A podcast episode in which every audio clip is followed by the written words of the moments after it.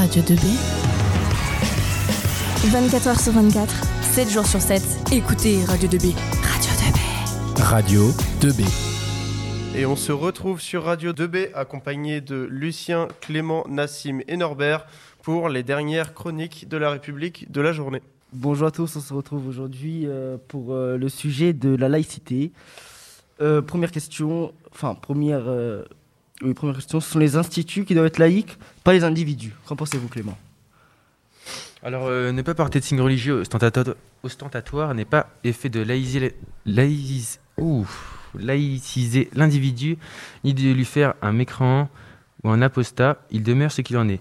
Mais toute entreprise est légitimité d'exiger un code vestimentaire. Parfois, ce code va, jusqu'au port d'un costume destiné à soutenir l'image de marque vestimentaire euh, qui peut projeter l'entreprise. Le vêtement religieux est un discours qu'on ne peut pas ignorer si l'État que veut projeter l'entreprise. Le vêtement religieux est un discours qu'on ne peut pas ignorer, ni l'État ni veut religieusement neutre. Il est normal que la tenue vestimentaire de ses employés reflète cette neutralité. L'addition de toutes les religions ne se traduit tout en bout de ligne par neutralité, mais par multiconfessionnalité. Un État laïque qui accepte le port de signes religieux ostentatoires, c'est comme un établissement non-fumeur qui accepte que ses employés fument au travail. Alors, l'interdiction de porter de signes euh, religieux, ça brime la liberté de la religion? Mais alors cet argument est un dérapage démagogique qui laisse croire que le projet de laïcité va interdire la pratique de certaines religions. Il n'est question qu'interdire, hein, Yacine Les signes ostentatoires pour les employés des services publics. Oui. Aucune religion n'oblige le port de signes ou de vêtements religieux, que ce soit chez les chrétiens, les juifs les ou les musulmans. La très vaste majorité des croyants pratiques ne portent pas des signes distinctifs. Ceux et celles qui en portent affirment d'ailleurs le fait de par libre choix. Si c'est un libre choix, ce n'est pas une obligation. De plus, les obligations des musulmans sont la profession de foi, la prière quotidienne, le jeûne du ramadan, le l'aumône et, dans la mesure du possible le pèlerinage à la Mecque. Si on considère le port du hijab ou voile comme une obligation, il faudra être logique et accepter les prières sur le lieu de travail. D'ailleurs, la Cour européenne des droits de l'homme considère que l'interdiction des signes religieux de la part des employés de l'État est une exigence légitime et acceptable commandée par la laïcité, de la laïcité de l'État. De tels interdits encore en France, en Belgique, en Allemagne, en Suisse, aux États-Unis, en Turquie, et si on fouillait un peu plus, euh, on en trouverait d'autres. Les porteurs de signes ou de vêtements religieux contraignent s'excluent à de nombreux emplois, où la porte d'un casque est nécessaire et celui de la barbe non permis. Un chir qui décide de ne plus se raser ne pourra pas être chirurgien ni pompier. Même auto-exclusion des sports où le port d'un casque ou la coupe de cheveux est nécessaire. Hockey, natation, etc.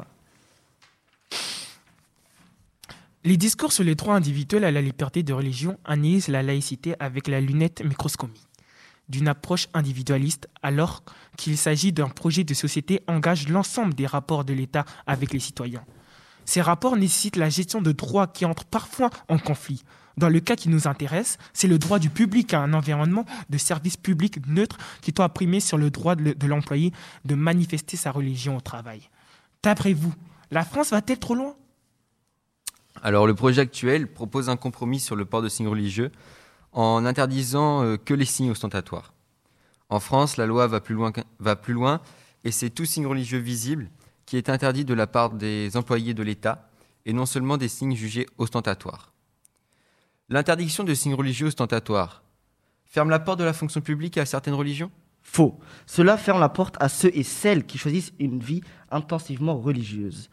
Je vous pose la question. Interdire le port de signes religieux crée des inégalités en excluant certaines religions. Non, c'est faux ça aussi. C'est plutôt l'inverse qu'il faut voir. L'acceptation des, signes religieux crée de l'inégalité, puisque ce ne sont que les sous-groupes religieux misant sur ces signes qui profitent de ce privilège. Les autres croyants et incroyants se voient relégués au rang d'employés sans identité distinctive.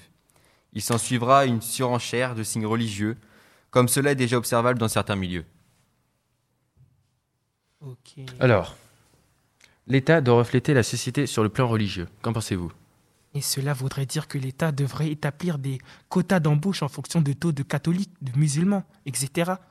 Dans la population, parmi les musulmans juifs, et un deuxième quota devrait tenir compte du nombre de ces croyants qui portent des signes religieux. Une fois le quota atteint, on leur ferme la porte. Une telle mécanique serait discriminatoire et le résultat serait probablement une présence moindre de musulmans voilés dans les institutions publiques. L'État n'a pas à tenir compte de l'appartenance religieuse dans l'embauche. L'interdiction ne devrait viser que les personnes en autorité, comme les policiers et les gardiens de prison. Donc euh, cet argument réduit la laïcité à un principe d'autorité policière, alors qu'il s'agit d'un mode de gestion de l'État. Restreindre l'interdiction aux seules personnes en autorité ou aux seules personnes en contact avec le public crée des inégalités de traitement selon les postes. Par ailleurs, l'argument de l'autorité vaut aussi pour les éducatrices en CPE et les enseignants et enseignantes qui non seulement ont un ascendant et une minorité morale sur l'enfant, mais représentent aussi pour lui un modèle. Le signe religieux ne vient jamais seul, mais est accompagné de modes de vie et de valeurs conformes aux croyances affichées. Si les écoles ont été déconfessionnalisées, ce n'est pas pour ensuite, par des attitudes et des discours vestimentaires de la plupart des enseignants et des enseignantes. Interdire les signes religieux freine l'intégration des nouveaux arrivants? La logique nous dicte plutôt l'inverse. Ceux et celles qui choisissent une vie intensivement religieuse en plaçant la religion au-dessus de tout choisissent de se marginaliser dans, de nombreux domaines de la vie sociale, loisirs, sport, relations amicales et familiales, carrière, etc. L'intégration est plus que l'emploi. On peut avoir un très bon emploi et ne, ne pas être socialement intégré. Les signes religieux ostentatoires créent une frontière entre ceux qui les portent et le reste de la société. Chez les musulmans, le port de voile a pour fonction de dire aux non-musulmans cette, fille, cette fillette euh, n'est pas pour vous. Le port de signes religieux fait partie de l'identité profonde. Soit c'est l'un des arguments préférés de Charles Taylor. Mais l'identité construite sur des références religieuses n'est pas plus profonde, ni plus authentique, ni plus sincère que l'identité sans référence religieuse et n'a pas être plus fondamentale en droit. Le contraire aussi serait indéfendable, philosophiquement et psychologiquement. Ceux et celles qui disent ne pouvoir se défaire de leurs vêtements religieux sans se faire violence jouent la victimisation et nous prennent pour des imbéciles. Ont-ils une double identité? Une en public et l'autre en privé. Nous faisons tous les choix de vie et de carrière en fonction de notre identité et le choix de ces personnes ont à faire n'est pas plus déchirant que décision que chacun a à prendre dans la vie, quel qu'en soit le motif. Qu'est-ce que ça, ça peut bien faire qu'une employée de la SAAQ porte un hijab ou qu'un médecin porte une kippa. Alors, alors, ceci n'est pas la bonne question. La bonne question est en quoi cela est-il nécessaire à son travail? Cet argument est la même que celui tenu par ceux qui veulent maintenir les prières municipales. En quoi est-ce que ça dérange? Ça dérange en ceci que l'usager n'a pas à se faire servir un discours religieux.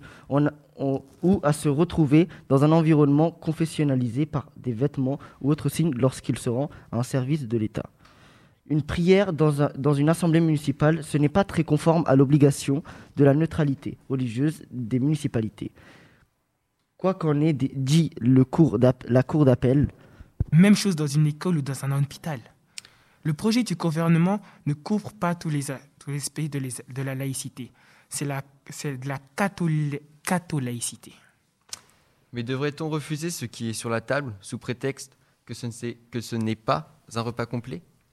Plusieurs aspects, et non les moindres, sont laissés en plan par l'actuel projet. Qu'on pense aux prières dans les assemblées municipales et au maintien du crucifix à l'Assemblée nationale.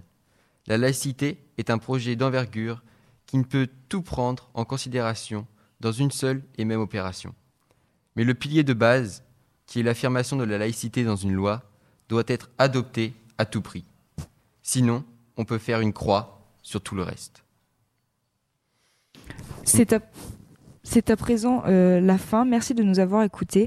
On en profite pour remercier tous nos partenaires sans qui cette semaine ne serait pas possible. La région Centre-Val de Loire, les ambulances tyronnaises, les ambulances Charles, Auto-école Patrice, Bricomarché, Fournil Gabriel, l'Exem Traduction, Coccinelle Express, Le Drup, Plomberie, Chauffage, Électricité, Carrelage, Réca Margon.